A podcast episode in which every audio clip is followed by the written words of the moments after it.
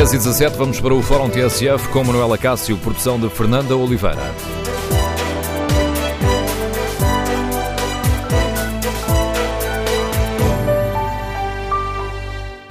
Bom dia, no Fórum TSF voltamos a falar da defesa do ambiente. Queremos ouvir a sua opinião. As imagens recentes da poluição no Rio Tejo ajudaram a mudar a forma como olhamos para estes casos? E o que esperam os nossos ouvintes do Governo?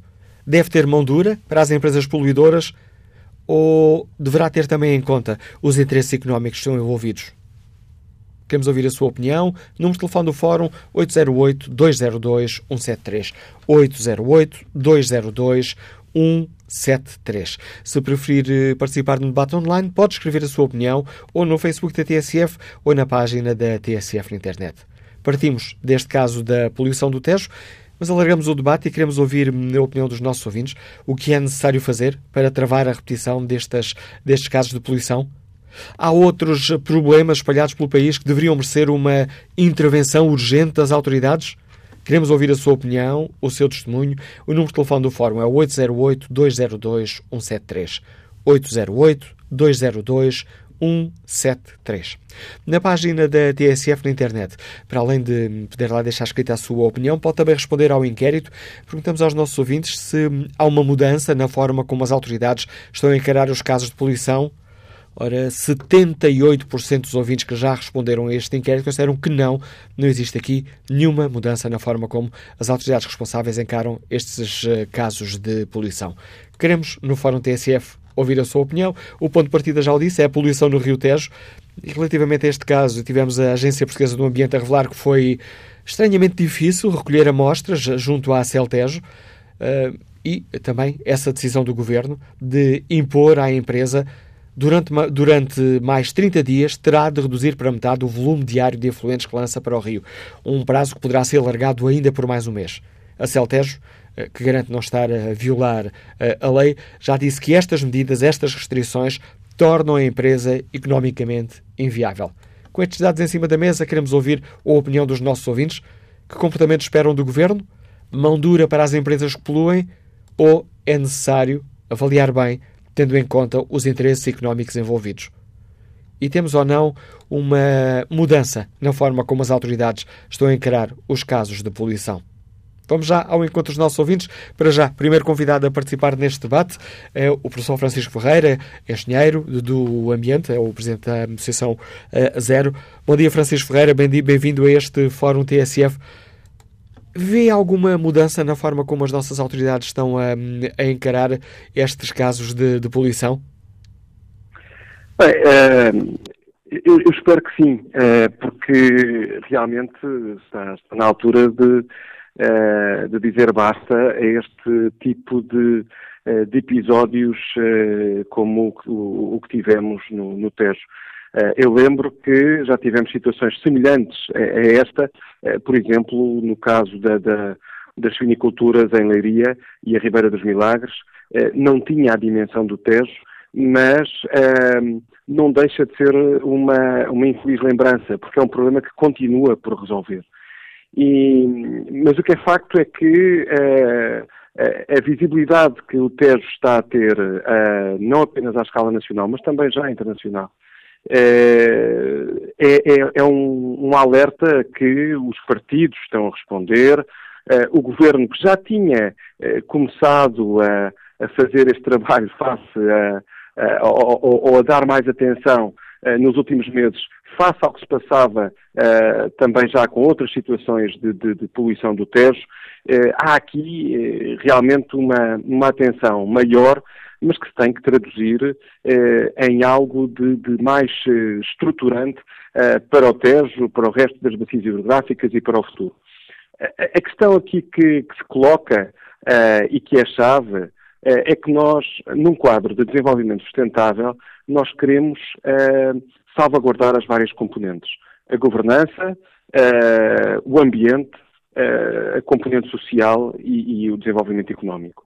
E, e, a questão é saber uh, onde é que nós encontramos este equilíbrio, porque também é um facto que os prejuízos económicos e sociais da poluição do Tejo são muito significativos e, portanto, não se pode falar apenas dos empregos ou do trabalho ou, da, ou do valor social e económico de, um, de uma grande empresa, eh, neste caso de pasta de papel, eh, versus a poluição. Não, não, estamos a falar da, da pesca, de, de, eh, estamos a falar de, uma série de usos da água para, para diferentes fins que, que, estão postos em causa por causa da poluição. Há aqui uma questão que, que, que é crítica, é, é, que nós temos que saber avaliar bem técnica e cientificamente, e eu acho que não o temos feito, é, o, o, as licenças que são dadas às várias fontes poluidoras. É, inclusive, uma das questões que Zer colocou uh, na, uh, a semana passada ao Ministério do Ambiente é se, ao, quando se triplicou a, a, a carga, a possibilidade de enviar quase três vezes mais de carga poluente por parte da Celtejo desde maio de 2016 eh, e, e, e com um historial infeliz, porque em 2015 eh, os valores que estavam na licença anterior estavam já a ser ultrapassados, se foi devidamente avaliado o impacto desta decisão. Teve resposta a essa pergunta? Ainda não temos uh, resposta uh, a essa pergunta, esperemos, esperemos vir a ter. Se calhar neste momento há outras prioridades, como uh, realmente perceber o que é que se passou e, quais são as várias responsabilidades, mas essa é uma questão, é uma, é uma questão essencial. E, e, atenção que aqui não, não, não, nem sempre é fácil. porque o, a, a outra vertente que é fundamental é que nós precisamos de recursos humanos, para além da vontade política, precisamos de recursos uh, humanos para, uh, e materiais para a fiscalização, para a inspeção, para, para, para a análise e a decisão destes, uh, destes parceiros. Já agora permita-me, professor, e, voltar a insistir aqui numa, numa questão e pedir desculpa por interromper, porque essa questão que falou, desse pedido de explicações, é essencial para esta questão que aqui debatemos, porque este mesmo governo que agora temos esta, toma estas medidas, mais duras do que aquelas que estávamos habituadas a ver, é o mesmo governo que autorizou a triplicação da, uh, dos efluentes lançados para o Rio Tejo, numa altura em que, se calhar, o caudal do Rio aconselharia outra decisão. Vamos lá ver. Em maio de 2016, eh, nós não, não, não, não tínhamos nenhuma seca uh, expectável, não é? Porque é impossível fazer essas previsões no, no médio prazo. Uh, mas é um facto, mas é um facto que uh, quando dessa triplicação foi, uh, foi está lá escrito que era feita uma reavaliação de seis em seis meses. e há que saber se essa reavaliação foi realmente feita, e nomeadamente essa reavaliação começou a ser feita em, julho de 2016, deveria, é o que estava estabelecido na licença, em julho de 2016 e daí em seis e seis meses, e portanto, por exemplo, se calhar em julho de 2017, eh, nós certamente eh, já estávamos em, em plena seca eh, e, e, portanto, aí não houve, não sabemos se foi feita alguma avaliação ou não e que conclusões é que foram tiradas e que poderiam eventualmente ter prevenido este episódio. Mas atenção, não, aqui a responsabilidade é realmente partilhada, isto é, há, há que explicar o que é que se passou, porque se passou, se foram avaliadas as consequências ou não, mas uh, os principais responsáveis são, efetivamente, mais do que a administração, uh, quem, quem, quem, quem, polui, quem ultrapassa os valores limite, quem não tem as licenças sequer às vezes para, para poder para poder poluir. E depois há ainda outros aspectos que são, que são críticos. Para além, como digo, nós temos meios de monitorização, meios de investigação, é preciso também uma maior sensibilidade dos tribunais, dos juízes. Já, já, já se falou que é, que é, é sempre complicado uh, eu, eu, tomar uh, medidas que sejam uh, consequentes. E há outra questão que também é fundamental, é que nós temos estas questões são realmente mais complexas e às vezes não, não podemos decidir se, se é a fábrica a funcionar ou deixar de funcionar. Uh, há soluções que podem ser avaliadas. Nós já percebemos, por exemplo, uh, ou tudo indica que com a diminuição da, da, da, da carga uh, da, da Celtejo que o Ministério do Ambiente decidiu, e, e bem, uh, neste, neste contexto, à partida, uh, o, o, rio está, efetivamente, com uma melhor qualidade. Ora, o que significa, o que significa que, se calhar, eu, em vez de ter uma expectativa de produção tão elevada uh, como, te, como teria a partida, uh, eu se calhar tenho que condicionar realmente de acordo com as condições do meio e com a minha capacidade de tratamento, uh, eu tenho que condicionar a poluição que posso fazer ou não, e, ou seja, aquela que o meio consegue convenientemente tratar sem prejudicar os outros usos. E é precisamente significa... aí que este debate se complica quando temos a Celtejo dizer, bom, com esta restrição a metade, a empresa não é viável. Bem, aí, como é evidente, eh, a Celtejo também, ou as outras empresas neste tipo de circunstâncias, têm que dar uma resposta onde a tecnologia, se calhar, também tem que dar uma resposta, também tem que, eh, também que, tem que, que, que, cumprir o seu papel e é preciso ver que soluções é que eu posso ou não utilizar. Uh, eu, tenho um volume de água brutal uh, que se calhar podia ter um outro tipo de aplicação. É preciso olhar para, para, para outras soluções uh, se calhar fora do, do, do, tradicional, porque claro que está em causa, eu desde o início, e, e não é deste governo nem do anterior, é, é toda a, a, localização e a expansão que foi sendo permitida a, a uma grande indústria de pasta de papel, eh, correspondente a uma carga poluente da ordem das 900 mil pessoas, com um caudal eh, equivalente praticamente a 150 mil pessoas. Quer dizer, isto, isto é, eh, eu, eu, eu, tenho,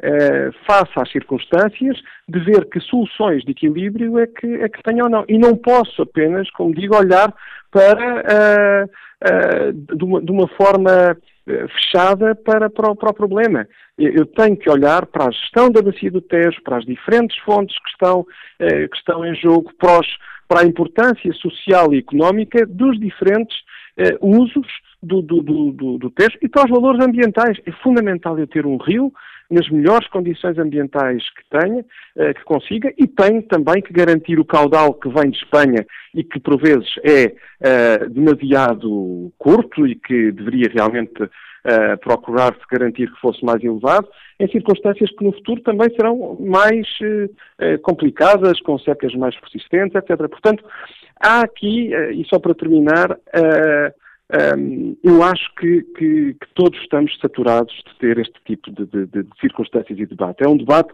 que já deveria uh, estar ultrapassado, mas que infelizmente, uh, mesmo até em países uh, desenvolvidos atualmente, este debate sempre entre o ambiente e o emprego e, e, e, as questões sociais, etc., de vez em quando é colocado em cima da mesa e, e é bom que exista e é bom que seja feito. Uh, mas, uh, mas é fundamental uh, que aqui nós saibamos usar para além do bom senso, de muito conhecimento técnico, científico e dos recursos humanos que temos, e muitas das vezes isso não é devidamente feito, e tomamos e temos soluções que são, eu diria, às vezes eh, improvisadas e não baseadas na, em dados e no conhecimento que, que, que, se requer eh, de todas as partes, como digo, desde as entidades às câmaras municipais, aos gestores das empresas, aos tribunais.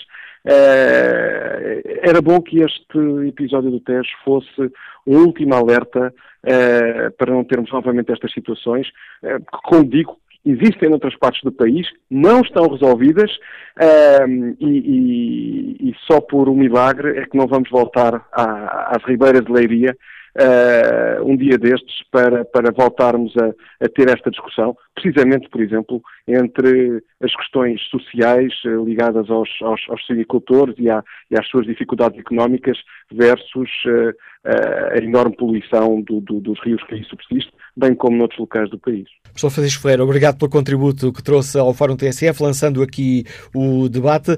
Ora, Partimos uh, deste caso no Rio Tejo para uh, perguntar aos nossos ouvintes uh, como avaliam esta situação. Estamos a dar aos casos de poluição atenção devida? Como é que, partindo deste caso do Rio Tejo, já temos esta medida, por assim, cautelar para a empresa Celtejo, durante um mês tem que reduzir a metade o volume diário de afluentes que lança no Rio e esta é uma, uma obrigação que pode ser estendida ainda por mais uh, um mês. Queremos ouvir a sua opinião, tendo também em conta que a empresa já disse que estas uh, medidas tornem, uh, tornam a empresa, tornam a Celtejo inviável. Queremos ouvir a opinião dos nossos ouvintes. O que esperam do Governo nestes casos? Deve ter mão dura para os poluidores? Ou devemos ter em conta uh, que há aqui interesses económicos envolvidos? O que é necessário fazer para travar a repetição destes casos? E o Rio Tejo é um caso isolado ou há outros problemas espalhados pelo país que exigem uma intervenção urgente das nossas autoridades? Queremos ouvir a opinião, contributo dos nossos ouvintes, número de telefone do Fórum 808-202-173. 808-202-173. 3. Bom dia, Nuno Oliveira, é jurista, Liga-nos Lisboa. Bem-vindo a este debate. Bom dia, Manuela Cássio, bom dia ao Fórum da TSF. Uh, Sinto-me triste por mais uma vez em Portugal estarmos a passar por uma situação deste género, em que depois de vermos a catástrofe que, que todos podemos observar no Rio Tejo, é que se calhar nos sentimos um bocado abalados e pensamos mais nestas coisas. Eh, é quase como em todos os aspectos da nossa vida. Eh, foi com, é com os incêndios, é com a poluição, depois das catástrofes, é que nos lembramos que as coisas existem. Eh, eu penso que o poder político é óbvio tem que ser duro nestas situações. Não estou aqui a colocar fora de questão o diálogo que terá que ver com as empresas. Há soluções, conforme disse o senhor que falou anteriormente, sou da Querc, se não me engano, já, já comecei Era, a ouvir. da Zero. Francisco Ferreira é perfeitamente possível conseguir-se conciliar. Não vamos agora encostar uh, as pessoas à parede e dizer-lhes que ou, ou, a fábrica labora ou então a fábrica fecha. Portanto, isto não é solução. Há, há soluções tecnológicas hoje em dia, conforme foi dito. É perfeitamente possível conciliar a atividade económica com rios e com um meio ambiente sustentável e limpo e, e, e, acho que a sociedade portuguesa uh, também tem um papel muito importante. É óbvio que estas medidas são políticas, mas nós, cidadãos, uma sociedade civil forte, nos falta muitas vezes uh, essa questão. Portanto, uh, eu sei que atualmente reclamamos mais, mas somos um reclamantes. Eu, eu, costumo dizer que o português é um reclamante egoísta, porque reclama só quando as coisas lhe batem muito à porta dele. e acho que essa situação tem que começar a mudar. Temos que ser uma sociedade civil mais forte que reivindique mais estas situações antes, antes das catástrofes acontecerem. Eh, temos que nos lembrar cada vez mais, o ambiente está cada vez mais degradado. E aquela água que, que nós vimos cheia de espuma eh, aqui há, há, uns dias atrás, é uma água que nos poderá afetar a todos. O peixe uh, que, que, que, pescamos na nossa costa é comido por todos nós, uh, o turismo fica, fica, deixa muito a desejar no, no, que concerne à atividade turística, quem é que vai visitar regiões daquelas circunstâncias. Portanto, a decisão política é óbvio, olha, como disse o vosso comentador eh, hoje, hoje de manhã na TSF, Dragão Félix, disse, haja mais respeito. E acho que sim, haja mais respeito pelos cidadãos. Os políticos, será que ainda não se aperceberam que o cidadão português cada vez os ouve mais, menos, cada vez se calhar o respeita menos, exatamente porque temos uma, uma atividade política que cada vez mais vai de acordo com o vento. Quer dizer, agora houve espuma no Rio Tejo, vamos tomar esta medida cirúrgica e vamos proibir a Celtejo de produzir 50% uh, daquilo que faz. Eh, portanto, isto tem que ser medidas mais, tomadas de forma mais profunda e mais sustentável, para que no futuro o mote não seja uh, depois da casa roubada trancas à porta. Portanto, e, e, e apelo mais uma vez para a nossa sociedade civil e para os cidadãos que tomem estas coisas como todos nós, como um problema coletivo e um problema que urge resolver, independentemente daquilo uh, que possa ser as decisões que tenham que ser tomadas. Portanto, há soluções e tudo isso é possível conciliar. Vamos ser duros, vamos ser mais reivindicativos e vamos exigir mais aos nossos políticos porque se continuarmos assim, eles continuam a ser como são e, e, não vamos de certeza conseguir melhorar o nosso clima e as nossas condições. Obrigado, Nuno Oliveira, pela participação neste Fórum TSF. Olha o debate online. Luís Manuel Cunha Santos uh, participa com esta opinião. Uh, cada vez mais, no futuro próximo e até hoje, a dicotomia ambiente versus interesses económicos será ultrapassada. E também as autoridades terão de ter isto em conta. Cada vez mais, os efluentes líquidos e os resíduos sólidos deverão ser encarados não como rejeitados ao lixo, mas sim como bens económicos. E acrescenta Luís Manuel Cunha Santos. A palavra-chave terá de ser cada vez mais a valorização. É uma mudança de paradigma que se deverá impor. De resto, a legislação já consagra o mercado de resíduos e cada vez mais efluentes líquidos são aproveitados para água de rega ou de lavagem de pavimento, por exemplo. O que está a faltar é falta de vontade política ou força política para alocar os meios necessários para concretizar esta mudança de paradigma. Bom dia, Sr. Secretário de Estado Carlos Martins, bem-vindo ao Fórum TSF, uh, o Secretário de Estado do Ambiente, e gostava de começar esta nossa conversa uh, pegando aqui nesta, nesta opinião deste nosso ouvinte que participou no debate online. Há falta de vontade política ou falta de força política para dar a esta área os meios que são necessários? Muito bom dia a todos os, os ouvintes. Uh, eu sobre essa matéria diria que uh, está excessivamente colocada sobre a questão da vontade política. Uh, nós temos em Portugal, felizmente, uh, um quadro legislativo muito sólido sobre essa matéria. Eventualmente, temos também empresas que fazem do seu dia a dia muito bons exemplos e muito boas práticas. Também não, não, se pode esconder que temos ainda um conjunto de atores económicos que ainda não interiorizou que para, para serem concorrentes com outros mercados devem fazer essa concorrência pela eficiência e não pelas externalidades ambientais negativas. É essa a questão que estamos a tentar ultrapassar, mas gostava a esse propósito de dizer o seguinte, e aí alinho muito com a ideia que foi uh, enunciada pelo uh, anterior ouvinte. Eu estive 20 anos ligado a, a, a, um município e eventualmente até ao rio mais poluído da Europa, que era o Rio Trancão, onde tínhamos mais de 300 empresas na bacia do Trancão e onde foi possível, eh, antes da Expo 98, proceder a um processo de excluição do rio, sem que tenha havido encerramento de empresas, mas sim com soluções tecnologicamente adequadas, com o envolvimento dessas empresas uh, para soluções uh, técnicas, quer na própria instalação ou no sistema municipal, quando isso era compatível, e conseguimos uh, resolver o assunto. Portanto, aqui o que devemos nos focar é que uh, o nosso tecido económico, os nossos empresários têm cada vez mais de pensar que devem centrar uh, as suas atividades em locais que disponham de infraestruturas adequadas ou então criarem soluções. Hoje, de facto, a tecnologia encontra, na maioria dos casos, respostas adequadas, eventualmente com custos uh, mais elevados do que aqueles que eles gostariam, mas isso deve fazer parte de, de, modelo de negócio e, portanto, não deve ser por externalidades negativas ambientais que nos digam todos que as empresas devem ser competitivas. Temos ouvido muitas vezes temos ouvido muitas vezes a crítica de que uh, não este governo, mas os sucessivos governos uh, acabam por, uh, permite-me aqui a expressão muito terra a terra, por ir fechando os olhos quando isso é possível, porque os interesses económicos são importantes, por vezes são os maiores empregadores de determinadas regiões. Há uma mudança de paradigma, há uma mudança na forma como o poder político olha para estes casos?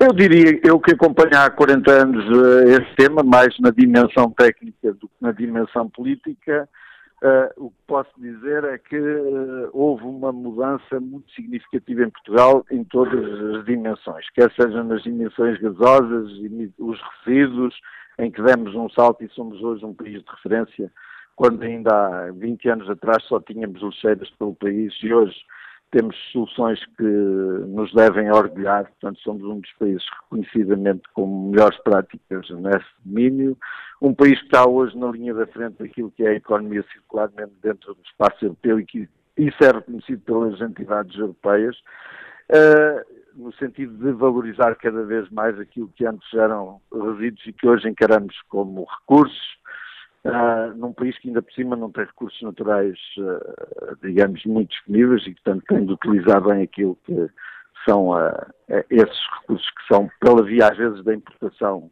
colocados no mercado português, mas que temos, por exemplo, setores da reciclagem que nos devem orgulhar, e, nomeadamente empresas que fazem essa reciclagem, já não, não fazemos depois de recolher os materiais a sua colocação nos mercados externos, não, já temos competências internas que os valorizam e criam novos produtos e, portanto, eu diria que fizemos um, um, percurso positivo, sendo certo que muitas vezes até por uma matéria que tem a ver com o ordenamento do território, infelizmente aí as questões históricas não foram muito boas, em que muitas vezes as nossas empresas não se colocaram nos parques industriais. Temos muitos lotes em parques industriais que estão dotados às vezes de infraestruturas completamente uh, sem ocupação.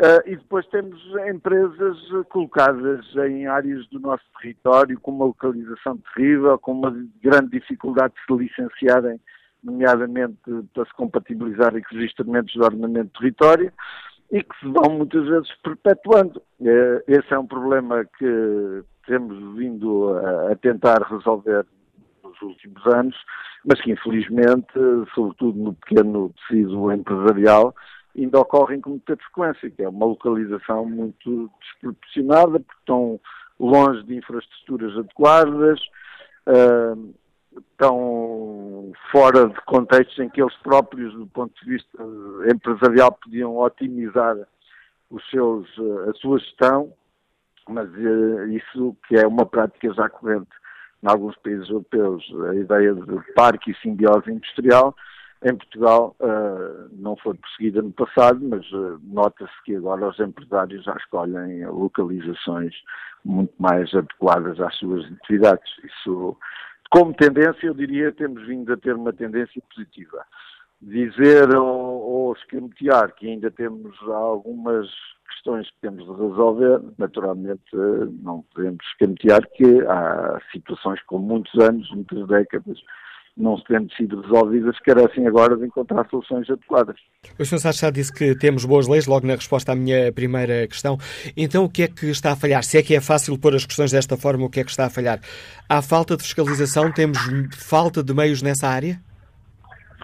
Não, os meios, é assim, por princípio, toda a gente tem tendência a centrar a sua atenção nos meios e nos meios cais os meios que temos, não sendo, uh, digamos, uh, o que todos gostariam de ter, são meios que, articulados como estão, e o Governo nessa matéria, o atual Governo fez um grande esforço de articular meios entre as várias entidades, a Inspeção Geral do Ambiente, a Agência do Ambiente, as CCDRs, uh, o, o CEPNA da GNR, portanto, com esses meios articulados e com informação uh, partilhada, uma base de dados que partilha essa informação, é possível hoje centrarmos as nossas atenções naqueles que são os principais uh, focos de preocupação, mantendo auditorias, fiscalizações preventivas, uh, um plano de fiscalização que pela primeira vez a nível nacional foi gizado já em 2017 e agora outro para 2018, portanto, coisa que nunca tinha havido no passado. Uh, portanto, é, esse trabalho de otimização permitiu mais que duplicar uh, o número de inspeções, mais que triplicar o número de contraordenações uh, que foram levantadas. Por exemplo, na área dos resíduos, temos agora as, as guias eletrónicas de resíduos começaram dia 1 de, de janeiro deste ano, que nos permite rastrear toda a movimentação desses resíduos. Uh, ainda recentemente fez-se uma operação com a GNR, quer a Brigada de Trânsito, quer o CEPNA, com a PSP, a sua Brigada de Ambiente, e portanto temos vindo a ter bons resultados. Agora o que queremos é focar as nossas atenções nos que são prevaricadores ou uh, tradicionais e, portanto, aí focar a, a nossa atenção, porque uh, uh, os meios uh, têm de ser eventualmente para se focarem no que é importante. Eventualmente, o grande problema do passado é que se dispersavam e nós, com esta metodologia de trabalho em conjunto, temos vindo a permitir que eles se foquem e se foquem sobretudo de uma maneira especializada, fazendo com que aquelas que são as situações mais críticas sejam objeto de fiscalizações mais robustas uh, e aquelas que são situações que não têm a mesma criticidade possam eventualmente ter uma fiscalização mais de proximidade.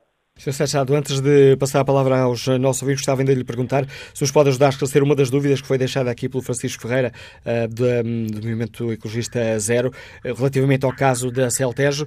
O Governo tinha autorizado a empresa a triplicar os efluentes em 2016, os efluentes que lançava para, para o Tejo, uma medida que hum, tem sido muito criticada por diversos movimentos ambientalistas, ambientalistas, mas com a condição de fazer uma avaliação de seis em seis meses. Essa avaliação foi feita? Não foram detectados problemas?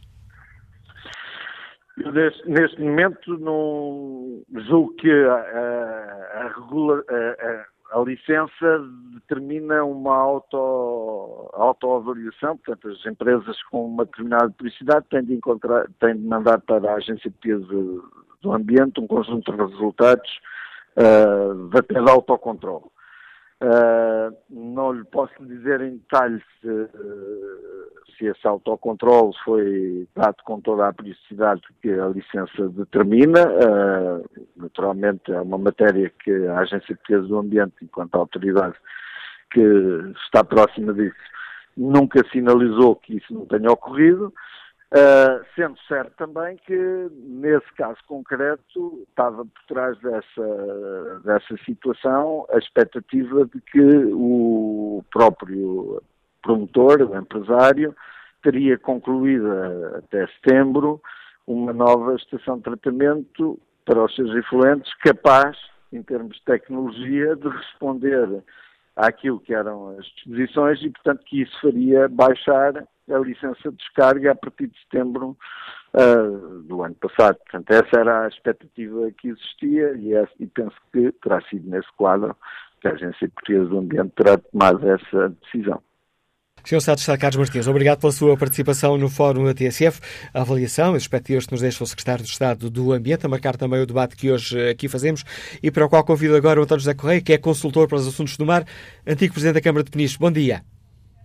Olá, muito bom dia.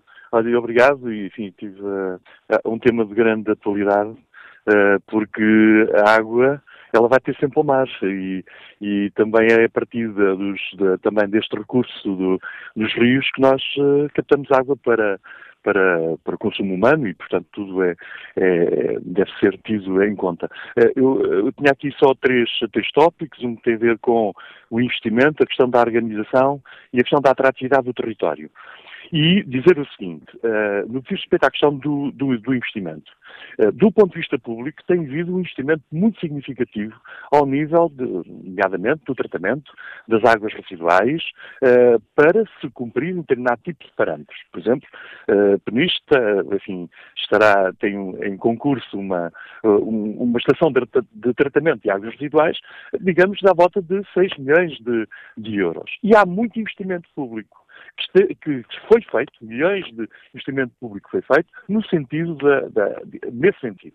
Agora, e com, com, recorrendo a, digamos, a programas, nomeadamente agora do Portugal 2020, do POCUR, etc. E, portanto, aquilo que tem que acontecer é também o investimento privado, de modo a que haja, digamos, o tratamento desses, de, desses influentes. E tudo deve ser colocado de uma forma até de proximidade, dando a oportunidade de, tem aqui a oportunidade, não, não uh, ao fim e ao cabo, não, não, não elaborou os projetos, não se candidatou, então isso deve ter penalizações e ao nível do acompanhamento mais sistemático. Portanto, uh, tem havido muito investimento público, aliás, o, uh, o José Carlos Martins, que está de Estado assim, assim o referiu, e eu confirmo esse investimento público, temos de ser mais exigentes relativamente à questão do, uh, do, do, do investimento privado. Do ponto de vista da organização, nós criámos, o governo anterior criou um monstro, que foi a Agência Portuguesa de Ambiente, em que pôs lá o INAG, pôs lá tudo. E há aqui uma, uma organização, que eram as administrações das regiões hidrográficas, que tinham uma relação de grande proximidade com os municípios uh, e trabalhámos muito de forma direta, a partir daí uh, as coisas obviamente ficam um pouco mais, mais dispersas. Uh, isso não tem a ver com as pessoas que estarão à frente da APA, com quem me relacionei e, e me relaciono, mas tem que haver uma individualização, uma, eu diria, uma, uma entidade tal como havia, e eu sou defensor disso, das administrações das regiões geográficas, que tenha meios que não fiquem dispersos, mas que tenha meios, tenha concentra eh, e que tenha competências para uma intervenção maior, de maior proximidade. Uh, outra questão tem a ver com o seguinte, tem a ver com a questão da atratividade. Uh, eu faço stand-up paddle, já fiz uh, stand-up paddle também no, no Tejo, já atravessei o Tejo, já fiz descidas de Tejo, etc. E, de facto, é dizer assim, os territórios têm que valorizar aquilo que têm e, de facto, aquilo que é este recurso do, do, do Tejo, com as implicações económicas, sociais tem e, particularmente, aquelas ambientais e da sua atratividade, não podem ficar, digamos, secundarizadas. O mundo mudou. O mundo mudou muito relativamente à forma. E como nós olhamos para, uh, para, para as questões de caráter ambiental, é preciso é ter-se depois então a tal coragem política, que a gente diz, até pode haver vontade política, mas que haja coragem política e que, do ponto de vista organizativo, dos recursos humanos que são necessários com competência para monitorizar de, aquilo que possam ser os aspectos mais sensíveis, que não se percam. Eu, uh, eu uh, enfim, quero dizer aqui ao Sr. Secretário com quem tenho uma, uma relação até do ponto de vista pessoal, dizer que não pode desarmar nisso e tudo que temos que fazer e ter mão dura. Mão dura que dando a oportunidade. Mas se dão uma oportunidade e depois as empresas não se adaptam, uma vez não se adaptam outras, tem que haver e tem que haver uma contratualização. Para isso tem que haver recursos que estejam alocados especificamente a essa, a essa função. Obrigado, obrigado António José Correia pelo importante contributo que trouxe a este Fórum TSF. Liga-nos de Peniche, António José Correia. Vamos até a Ferreira do Alentejo escutar a opinião de Fernando Pereira. Bom dia. Oh, bom dia. Bom dia ao Fórum. Olha, eu não queria falar sobre o Rio Tejo, mas queria falar para, a terra em que vivo, que é das Fortes. Ferreira do Alentejo, em que é uma miséria completa. e, é, é nauseabundo, os caroços da Daytona voam por todo lado. A fábrica, e ninguém faz nada, o ambiente não faz nada, os polícias não fazem nada, o Presidente da Câmara não faz nada. E era isso que era o meu contributo que queria fazer. E obrigado, Fernando Freire. Está a responder aqui também à pergunta que fazemos aos nossos ouvintes, para nos ajudarem aqui a tentar perceber se há outros eh, problemas ambientais espalhados eh, no país com atividade de empresas que uh, deveriam ser uma intervenção urgente das uh, autoridades. Quanto ao inquérito que está na página da TSF na internet, perguntamos aos nossos ouvintes se há uma mudança na forma como as autoridades estão a encarar os casos de poluição. 62% dos ouvintes considera que sim. Queremos ouvir a sua opinião. Para participar de viva voz, pode inscrever-se para o número de telefone 808 202 173. O Fórum TSF começa aqui a segunda parte, edição de Manuela Cássio, produção de Fernanda Oliveira.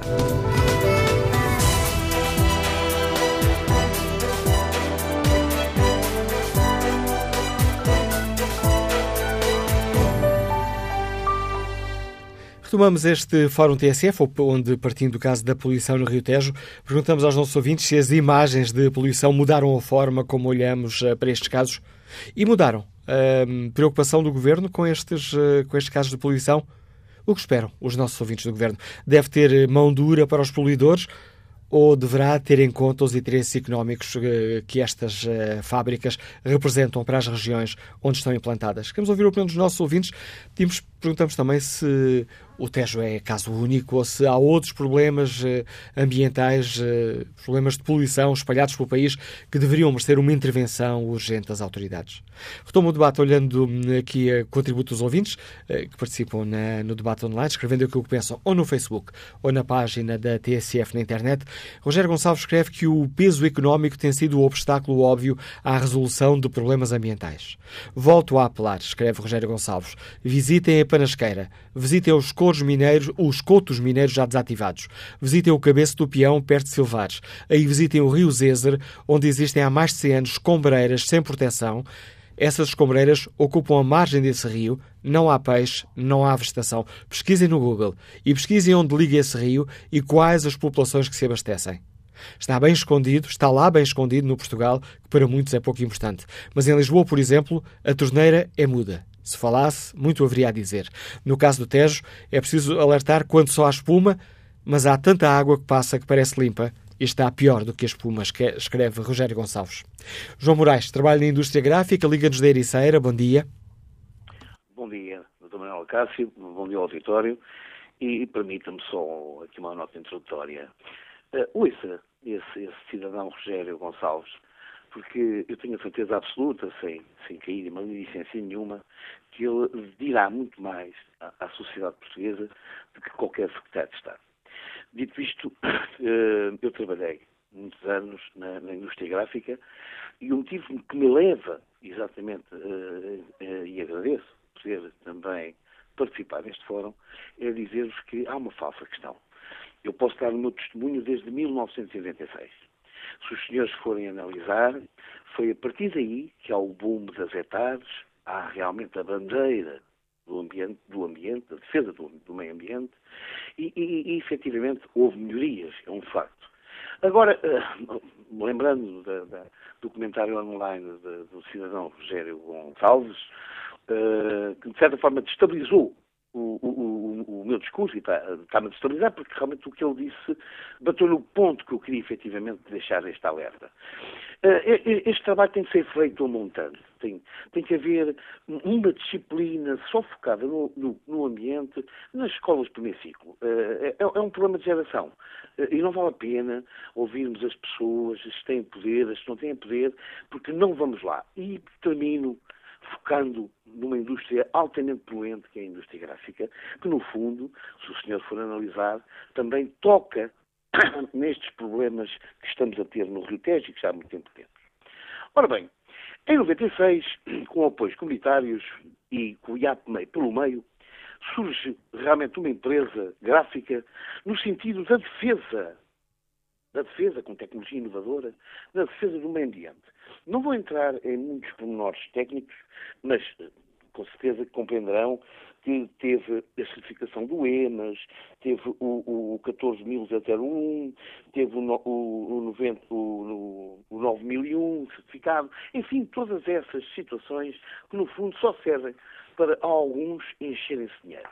Esta indústria gráfica, a empresa em questão, já está, já entrou em insolvência há cerca de 10 anos, já morreu, com 63 funcionários, todos eles especializados numa tecnologia que era uma tecnologia gráfica, sim, mas não poluente. Não trabalhava com álcool etílico. Não, não, não, não criava uh, uh, resíduos uh, nocivos aos rios e aos esgotos. Pois muito bem, eu era diretor comercial dessa empresa. Eu sei do que falo, Dr. Manuel Acácio.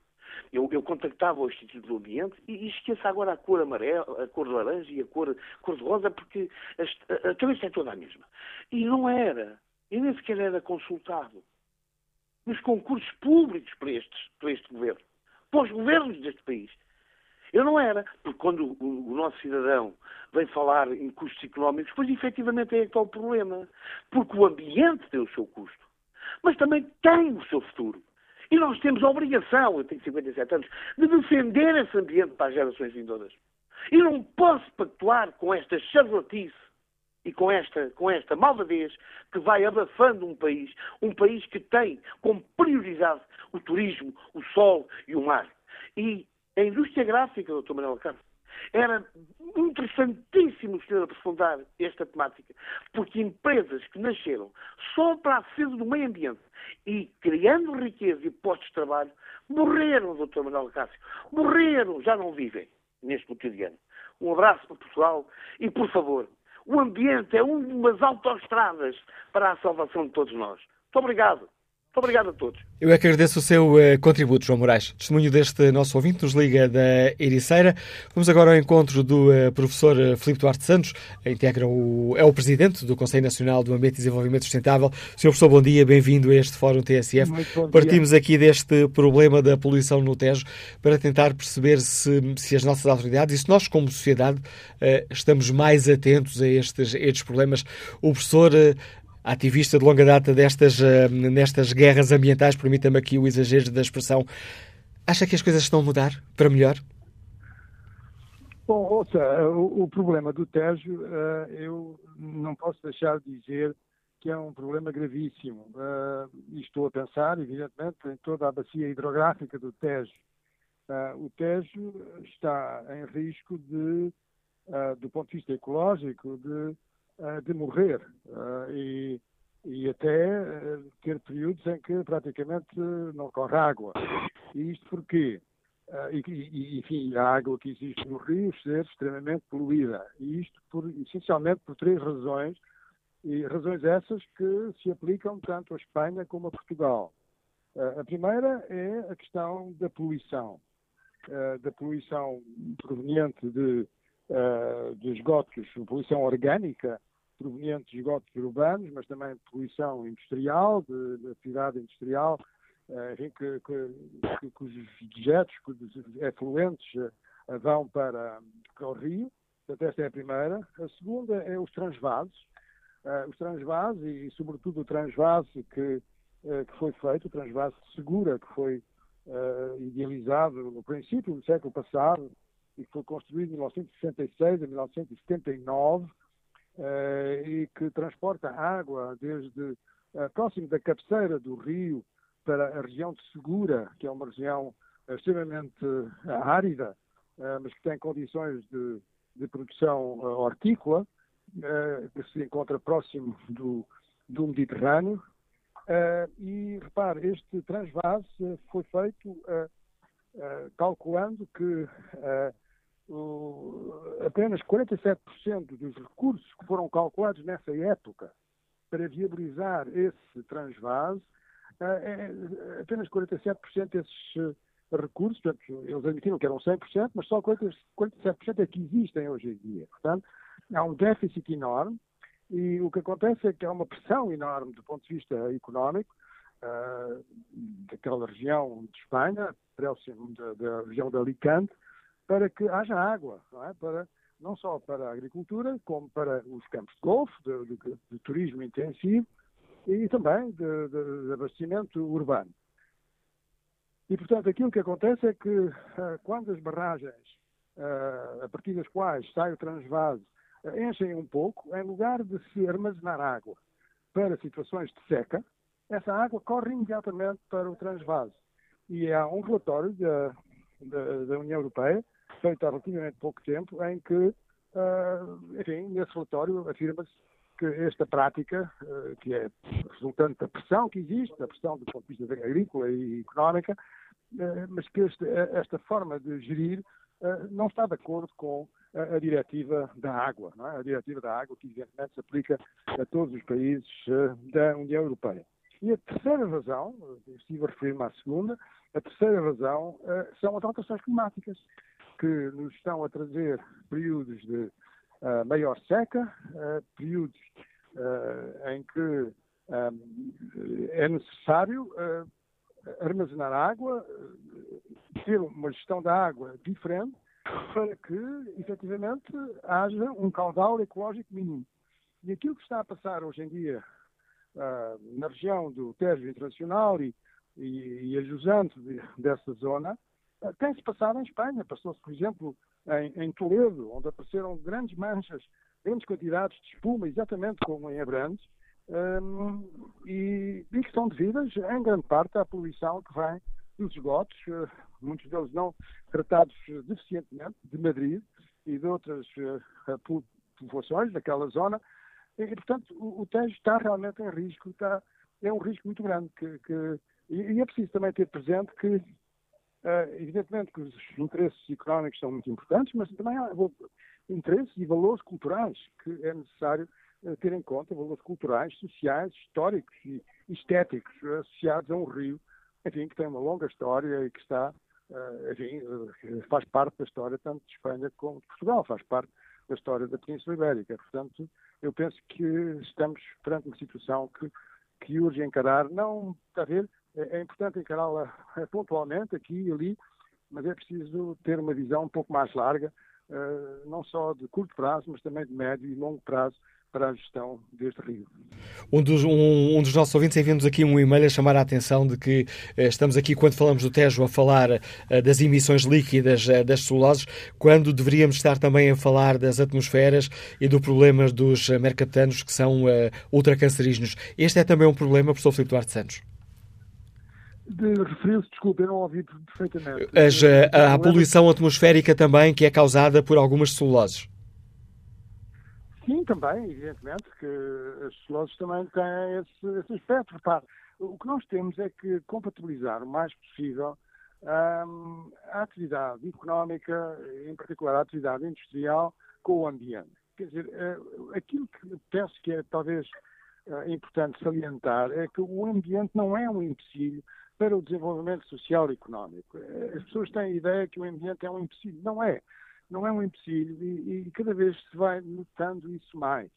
Uh, não só imediatamente, mas sobretudo irá notar-se no futuro, a médio prazo. E, portanto, uh, temos que ter uh, atividade industrial que efetivamente seja produtiva para o país e, e, isso é essencial na, na, competição que existe entre os países. e, portanto, isso está essencialmente ligado à nossa enfim, à nossa economia, à nossa sobrevivência, à nossa, ao nosso futuro. Mas é preciso que uh, haja, efetivamente, uma compatibilidade com, com o ambiente e, e, é preciso que haja normas uh, que sejam bem definidas e que sejam aplicadas. E que sejam aplicadas e, portanto, enfim, que haja segurança naquilo que é legislado para que seja cumprido. E parece-lhe, professor Filipe Duarte Santos, que começa a haver uma sensibilidade diferente para estes problemas, nomeadamente por parte de quem tem responsabilidades governativas?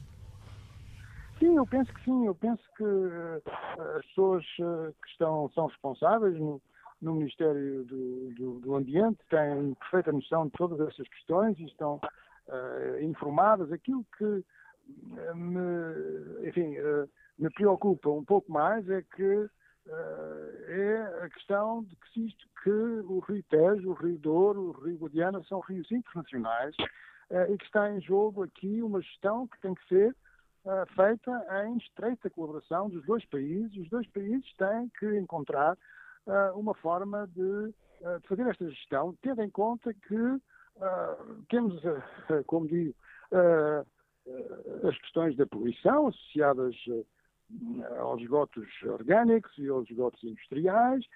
Temos a questão dos transvasos, não podemos estar a continuar a fazer transvasos de uma forma, enfim, eh, que acaba por ser irresponsável. E temos a questão das alterações climáticas que temos que ter em conta e, e, e portanto, temos que planear tendo em conta estes vários fatores.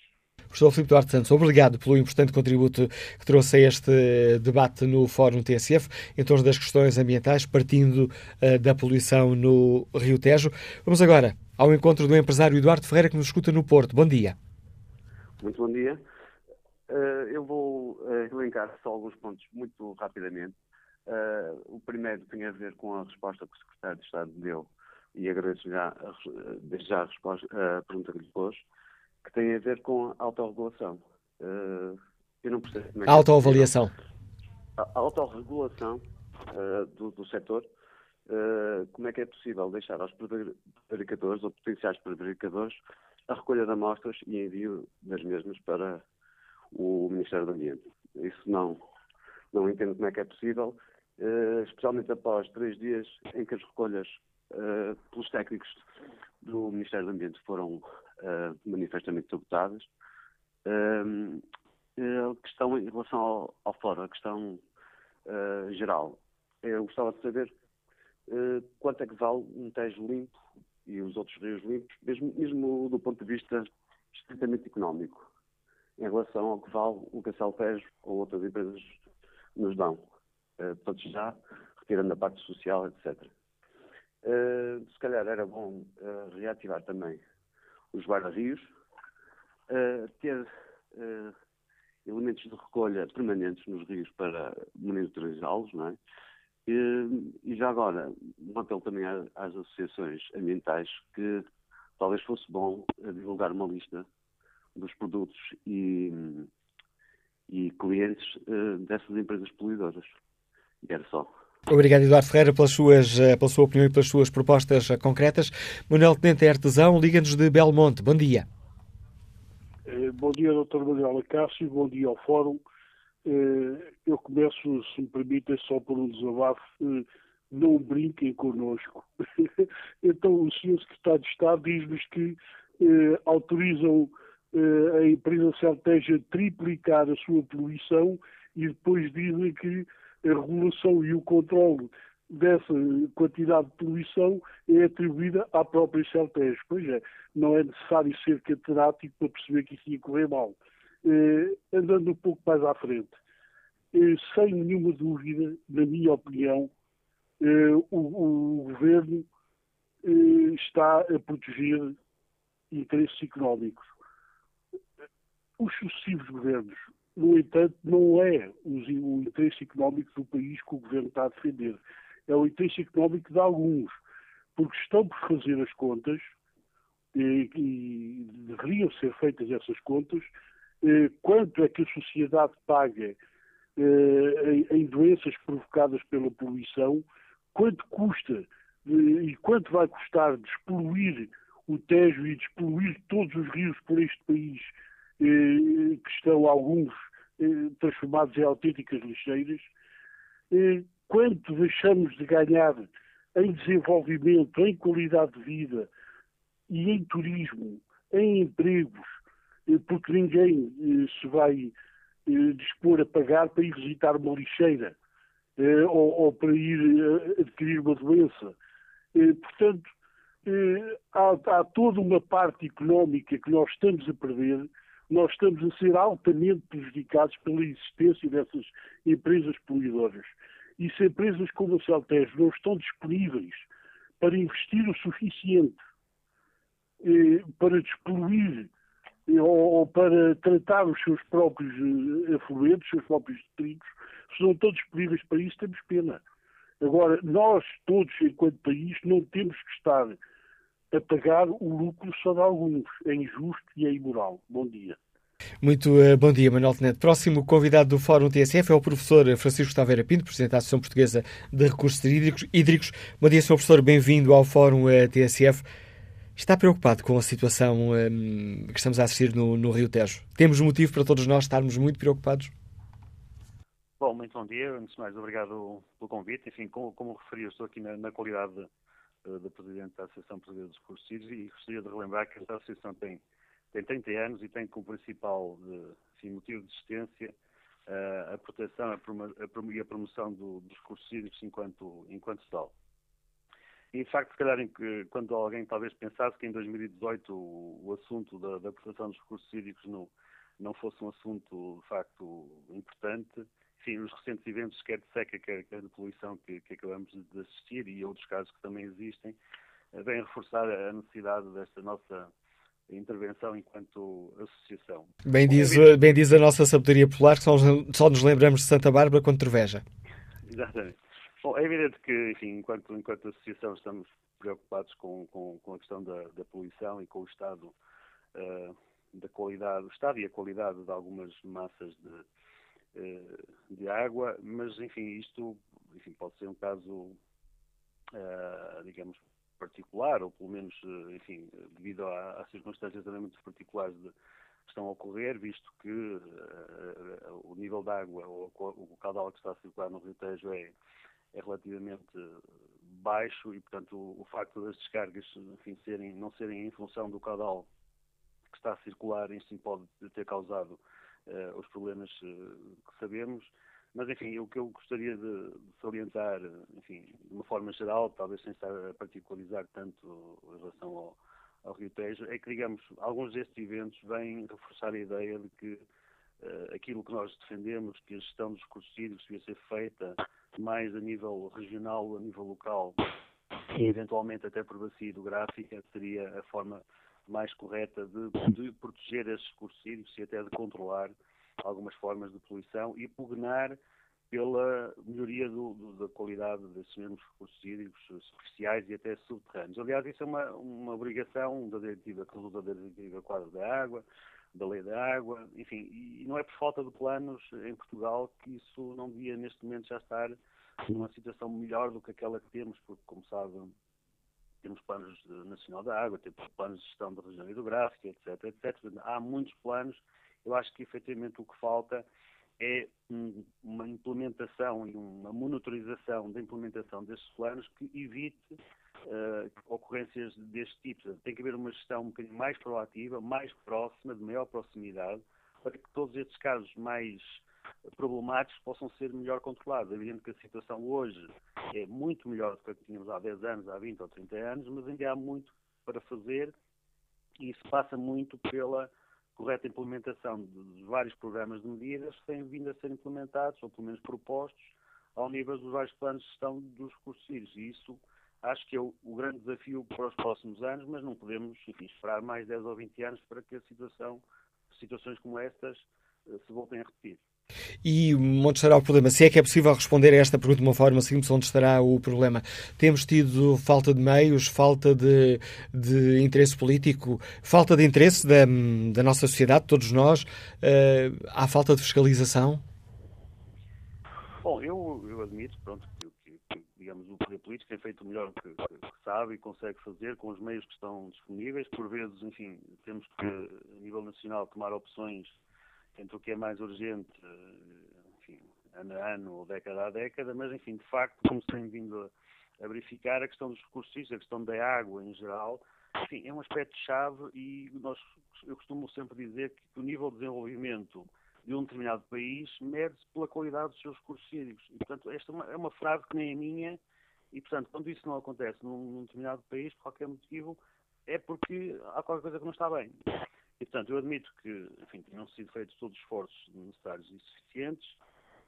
Uh, os meios que são aplicados, enfim, nesta, nesta área em particular, enfim, a comunidade científica e nós próprios, enquanto associação, também achamos que não são de todos suficientes uh, e, portanto, era preciso um reforço uh, de meios e, de, e até de recursos humanos para esta área dos recursos em geral, sejam superficiais, costeiros, subterrâneos, e, portanto, é mais nessa perspectiva de que, de que achamos que ainda não, digamos, não é dada a vida importância e nos são atribuídos os meios, uh, enfim, que acabei de referir, em quantidade e até em qualidade, para que problemas deste tipo uh, não se voltem a repetir e que a monitorização associada à, qualidade e até aos níveis de poluição uh, que ocorrem em vários sistemas hídricos não, não, não volta a acontecer ou não aconteça ou que aconteça sem, sem, sem ser eh, detectado e que depois, enfim, quando ocorre um evento extremo como este, enfim, pronto, claro que é uma situação de alarmismo público e é um evento extremo também, não é? Professor eh, Francisco Taveira Pita, é especialista nesta, nestas áreas, eh, lida diariamente com elas, é professor, portanto tem tido muitos alunos. Sente que, hum, que a nossa sociedade, que a opinião pública, está mais desperta para estes, para estes problemas ou de facto só nos assustamos quando, quando vemos imagens como aquelas que vimos no Rio Tejo?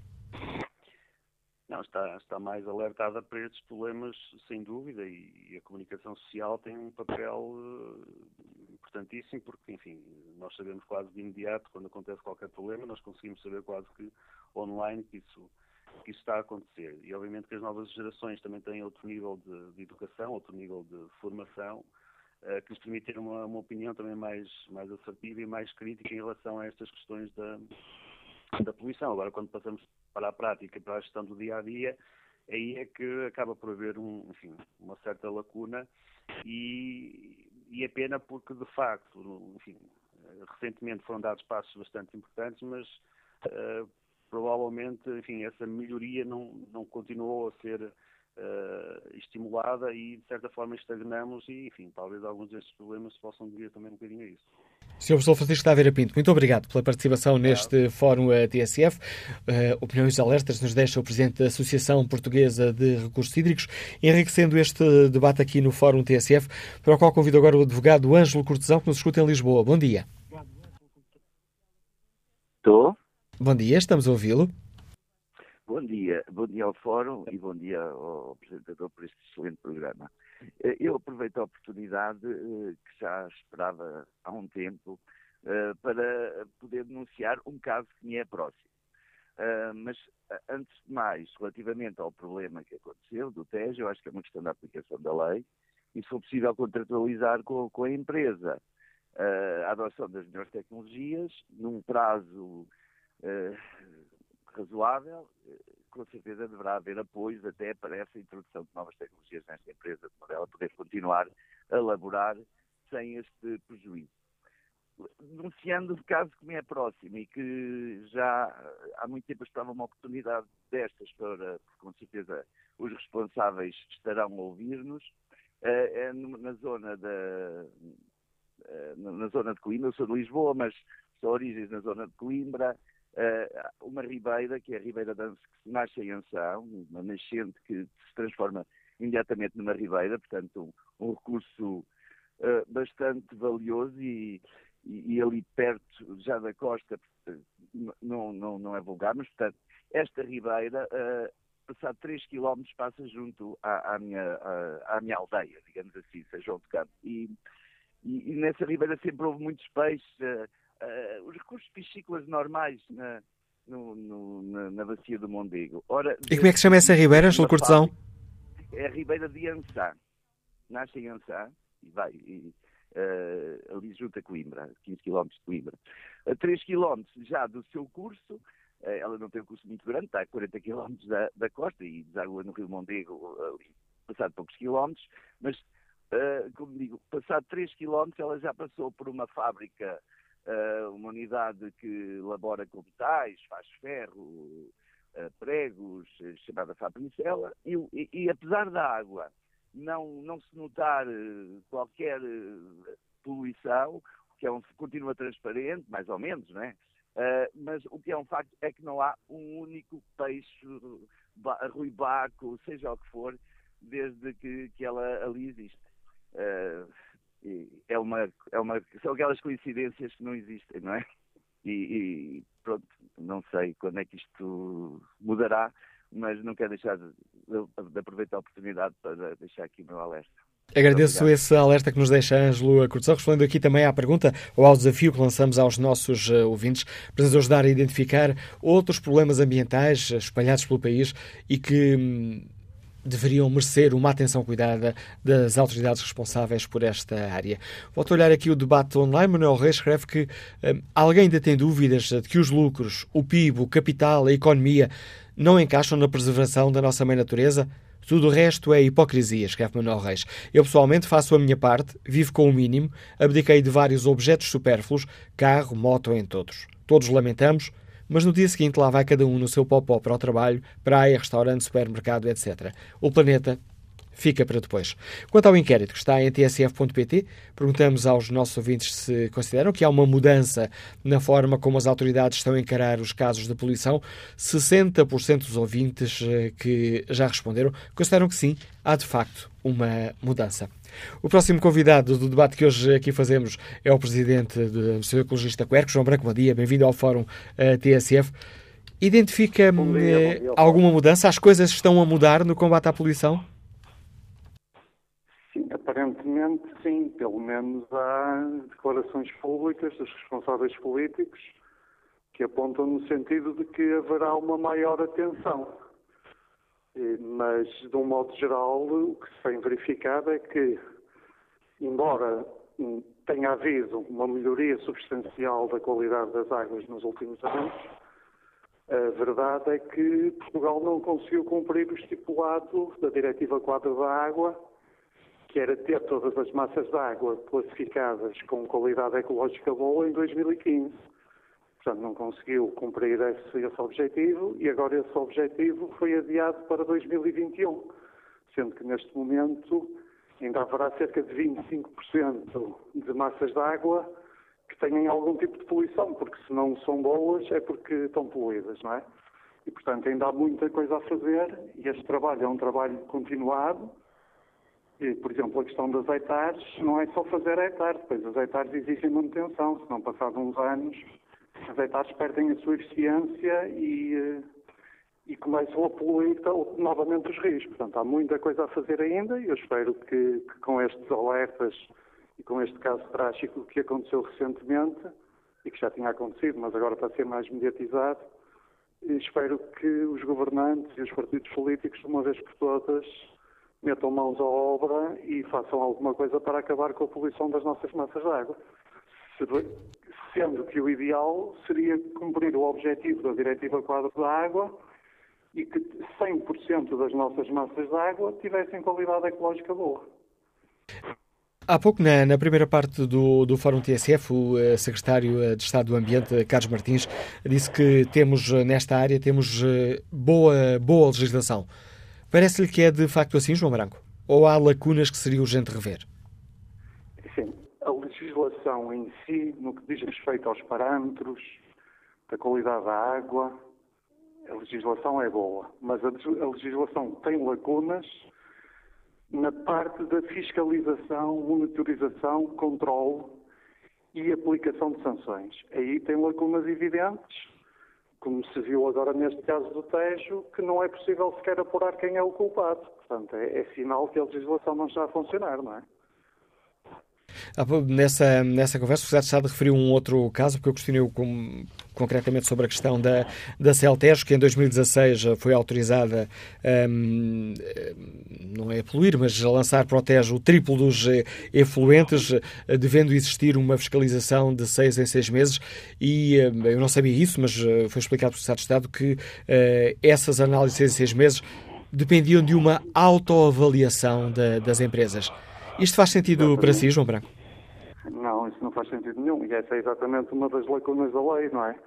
Porque atualmente grande parte do sistema funciona com base na autoavaliação, portanto, o autocontrole, em que são as próprias empresas que fazem a recolha das amostras e depois as enviam para um laboratório à sua escolha. E é claro que isto dá aso a muitas fraudes, não é? E, e, quando, tendo em conta aquilo que me foi dito pelo Estado de Estado, ainda fiquei com a ideia que era um caso isolado. Não, o João está a dizer que essa é a regra geral. Sim, essa é a regra geral. Uma outra. A regra geral, na maior parte dos casos, é uh, o controle ser feito por autocontrole. E isso, pronto, é uma falha evidente do sistema porque não há qualquer mecanismo de contra-análise ou de contra-prova. E, portanto, no limite, é claro que há muitos empresários que cumprem escrupulosamente a lei e eu quero acreditar que a, que a grande maioria serão sérios e entregarão uh, as amostras corretas. Mas isso, no limite, permite que o, o poluidor leve uma garrafa de água comprada no supermercado e, e a amostra dele seja aquela água. E, portanto, é evidente que isso presta-se a muita fraude, se, se as pessoas as quiserem cometer, não é?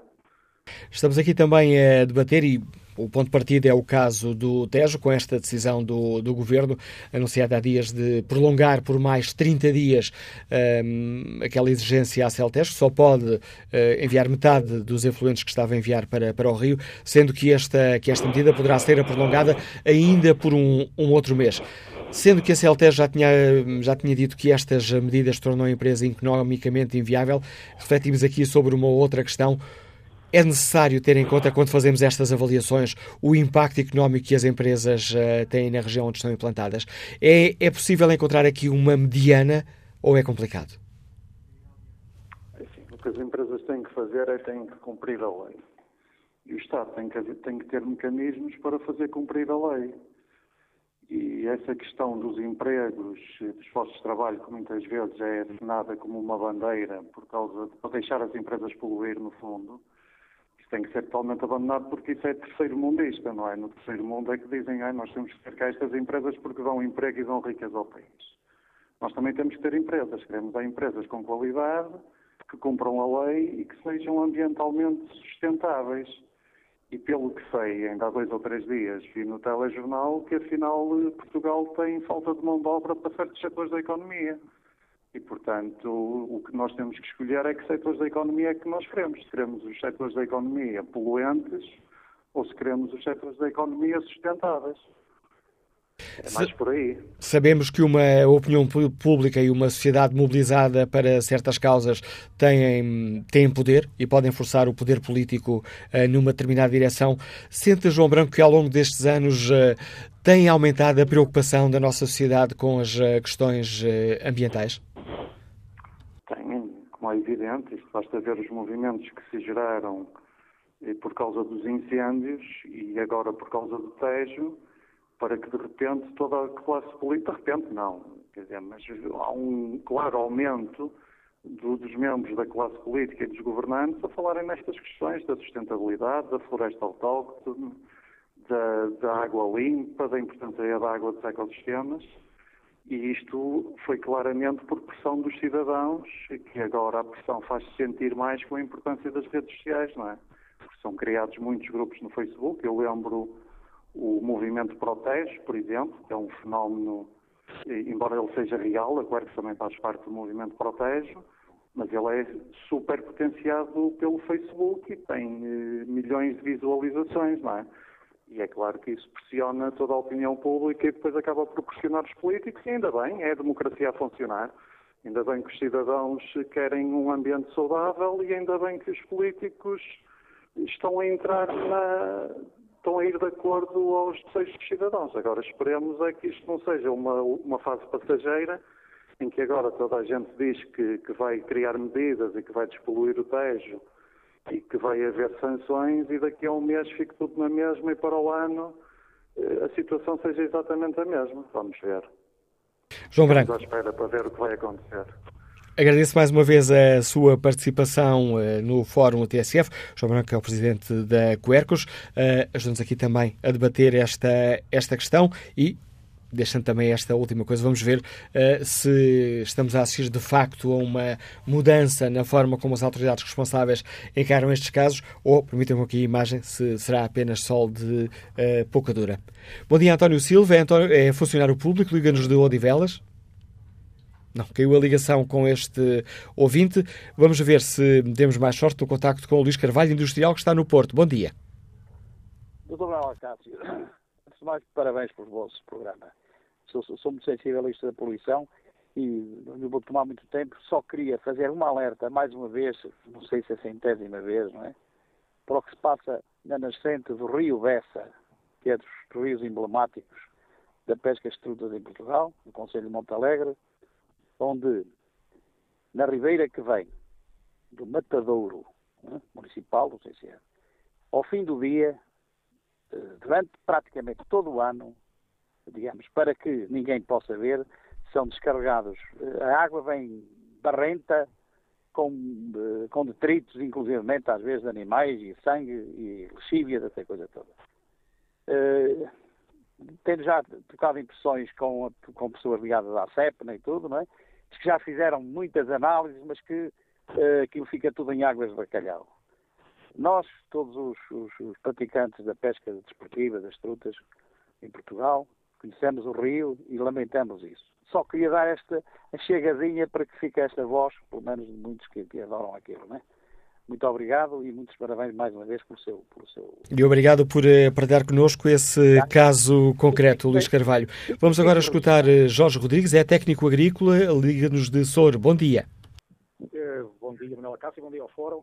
Portanto, uh, epá, é o, a, minha, a, minha, minha ligação e o participar no fórum é só mesmo para denunciar ou voltar a alertar é mais uma situação, porque o Ritejo não é, não é a única situação, no país, infelizmente, claro que não é. Uh, o Rio Arunca, que ganha o Conselho de Paulo, o Conselho de Soura, é afluente do Mondego. Uh, isto basta, isto arrasta-se, aliás, dizimaram, dizimaram tudo o que era, mas dizimaram mesmo, literalmente, uh, assim, uh, o, que era, o que era espécies de peixe, neste momento não há. Uh, isto arrasta-se há. Eu tenho 45 anos e, e sempre me lembro desde que sou gente, pelo menos comecei a, a ter a, algum conhecimento uh, desta, desta situação. Uh, são alertadas as autoridades todos, todos os anos, isto basta, basta haver, da parte da meteorologia, o anúncio que vai, que vai chover e há imediatamente descargas. Uh, são nítidas, notórias, a cor da água. Uh, Agora, o que me parece é que isto é, é tudo uma pescadinha de, de, de rabo na boca, inclusive a, a, a legislação, as coimas são feitas uh, já varadas às pessoas fabricarem, porque aquilo que a autoridade diz é que não apanhando em flagrante pá, não há nada a fazer, uh, a investigação é muito difícil porque não se sabe a que horas nem a que dias é que vão fazer as descargas, mas há vestígios, portanto, se há vestígios, aquilo anda sempre, ronda sempre os mesmos locais, não seria tão difícil de ir para o terreno e, pá, e claro, com certeza, com toda a investigação em todo, todo o tipo de crime, chegavam lá. Depois o que dizem é que os empresários, isto anda tudo à volta dos empresários, é óbvio, que pá, pagam a coima porque vale a pena o pagamento da coima, o valor, que não estarem a investir em, em, infraestruturas para, para fazer reciclagens de água e tratamentos e por aí fora. Então, e depois isto, a legislação é tudo, toda feita um pouco ao redor de, de conseguir o facilitismo e que as coisas continuem, continuem a, a acontecer. Portanto, e por isso é que eu alerto mais uma vez a questão do Rio Arunca, uh, dizimaram as espécies, isto neste momento peixe não há, volto, volto a frisar, uh, e, e continua sem fazer nada. Ainda há coisa de oito dias, nas chuvas que vieram há oito, quinze dias, uh, foi notório a, a, cor a cor da água. Não é barrenta, é uma cor amarelada que se percebe perfeitamente que, houve, que houve descarga. Portanto, isto é, é, tudo demagogia, o que se anda agora a tratar nas, nas redes sociais, na, na, na, comunicação social. Portanto, há o caso do Rio Tejo, que é um rio de uma dimensão muito maior todos estes rios uh, a nível nacional, e falo do Arunca concretamente. Uh, e pronto, depois, claro, se não fosse o TES, neste momento nós estaríamos a falar nisto, nem a debater no fórum. Agora, uma coisa é certa, é pá, de Portugal, do cabo ao rabo, isto acontece em todo lado, há anos. Isso não vai alterar nada, vai ser agora uma, uma, uma fase em que a comunicação social vai andar em cima. Pode, entretanto, por aí eh, fazer alguma coisa, mas penso que não, não vai dar em nada. Portanto, aqui não é mesmo só o rio, o do Rio Arunca, e as, as autoridades garantidamente que estão a ouvir, ouvir o fórum, que também querem daqui tirar as conclusões delas e ouvir a opinião pública, uh, fica esta denúncia. Epá, investiguem, uh, façam obrigações e cheguem, cheguem ao, ao cerne da questão, independentemente, uh, e, e atuem em conformidade. E agradeço também o seu uh, contributo, Jorge Rodrigues. Passo a palavra a António Silva, funcionário público está ao Odivelas. Vamos ver se agora conseguimos escutar. Ora, muito agora bom dia. Sim. Bom dia. Uh, olhe, é, mas há algum rio deste país que não esteja poluído? Há quantos anos é que se fazem descargas para os rios? Há 50, 60, 40 anos, 30, toda, toda a vida se fez descargas. É, é, o que eu acho até mais caricato é, é, ser um particular a denunciar a situação do Tejo e não ser o próprio Estado a, a verificar realmente que, que, o Tejo anda poluído. Aliás, o próprio, eu gostava de saber uma coisa: quanto é que custa uma licença para aqueles senhores fazerem aquelas descargas para o Tejo? Será aquilo de borla ou eles têm que pagar ao Estado? Não será uma maneira do Estado também a, angariar dinheiro? Quem é que passa as licenças? Quem é que ganha com isto? Quer dizer, há tanta pergunta que eu gostava de saber realmente e a resposta que eu também gostava de saber. Realmente também ninguém faz, parece que anda tudo. E as pecuárias? Não, não serão as pecuárias responsáveis por grande parte da poluição de, dos rios todos aqui deste país? Olha, por exemplo, aqui a, a Ribeira de Odivelas, que há bem pouco tempo, eu lembro-me que havia peixe, e agora o que é? É um esgoto a céu aberto. E será que os políticos não sabem? Que os políticos estão lá no Parlamento, nenhum deles sabe o que é que se passa nos rios portugueses. Também, afinal, o que é que eles lá estão a fazer? Olha, o mais caricato, por acaso, então, ainda que há tempos, quando foi aprovada uh, a, a comida vegetariana para as cantinas, eu, eu comecei a pensar, epá, isto realmente foi preciso vir um deputado vegano, um vegetariano, para chegar ao Parlamento e ensinar àqueles, àquela gentalha toda que afinal havia gente que não comia carne, que era preciso uma refeição vegetariana. O que é que aqueles senhores andaram lá a fazer durante 40 anos que nunca se lembraram? Andaram lá aqui a, a meter dinheiro para o bolso e andar a a ver os interesses dos partidos que nunca se lembraram daqueles que não comiam carne. Veja só, foi preciso um deputado, um só do PAN, chegar e dizer, meus amigos, nas cantinas escolares há gente que não come carne e é preciso mudar isto. O que é que aqueles senhores lá, lá estão a fazer? Então, eu, eu começo a pensar realmente que o professor Medina Carreira tinha razão. O Parlamento não passa de uma agência de empregos para aqueles senhores andarem todos a arranjar empregos para eles e para os amigos. Porque o resto não, tinham visto realmente o que é que se passa nos rios todos. Epá, e eu fico espantado. Como é que vêm estes senhores falar de poluição e de um planeta limpo quando são os próprios a contribuir para que o planeta ande sempre sujo? Olha, a primeira condição que, que o indivíduo devia, devia ser para falar sobre poluição era ser vegetariano e não pactuar com a matança indiscriminada de animais que são a maior contaminação dos rios portugueses. Muito obrigado. Obrigado, António Silva. E é com esta opinião que chegamos ao fim deste Fórum TSF, onde voltámos a refletir sobre, a refletir sobre a questão da poluição, tentando uh, perceber se há ou não uma mudança na forma como as autoridades estão a encarar os casos de poluição. É essa a pergunta que está na página da TSF na internet, no inquérito, e 61% dos ouvintes considera que, de facto, as coisas estão a mudar.